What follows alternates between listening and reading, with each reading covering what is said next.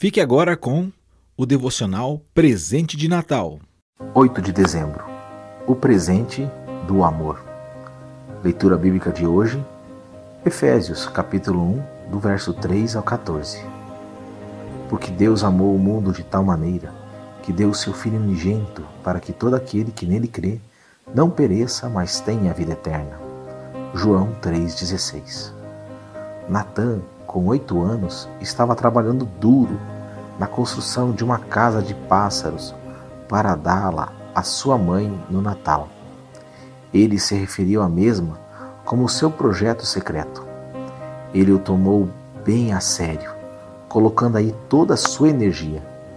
Mais importante ainda, ele estava sendo motivado pelo amor. Antes de Natan começar, ele calculou o número de horas que achava que iria precisar, sete horas e meia, e decidiu de que cores iria pintá-la: amarela com telhado azul. Na manhã do Natal, ele insistiu que, que o seu fosse o primeiro presente a ser aberto e sorriu de alegria quando a sua mãe disse que realmente gostou do presente. O presente de Natan foi dado com o verdadeiro espírito daquele presente, cujo nascimento celebramos no Natal. Deus, o Pai, impelido pelo seu grande amor, deu o seu Filho unigênito, para que todo que nele crê não pereça, mas tenha vida eterna. Pois Deus enviou o seu Filho ao mundo, não para condenar o mundo, mas para que este fosse salvo por meio dele. João capítulo 3, versos 16 e 17.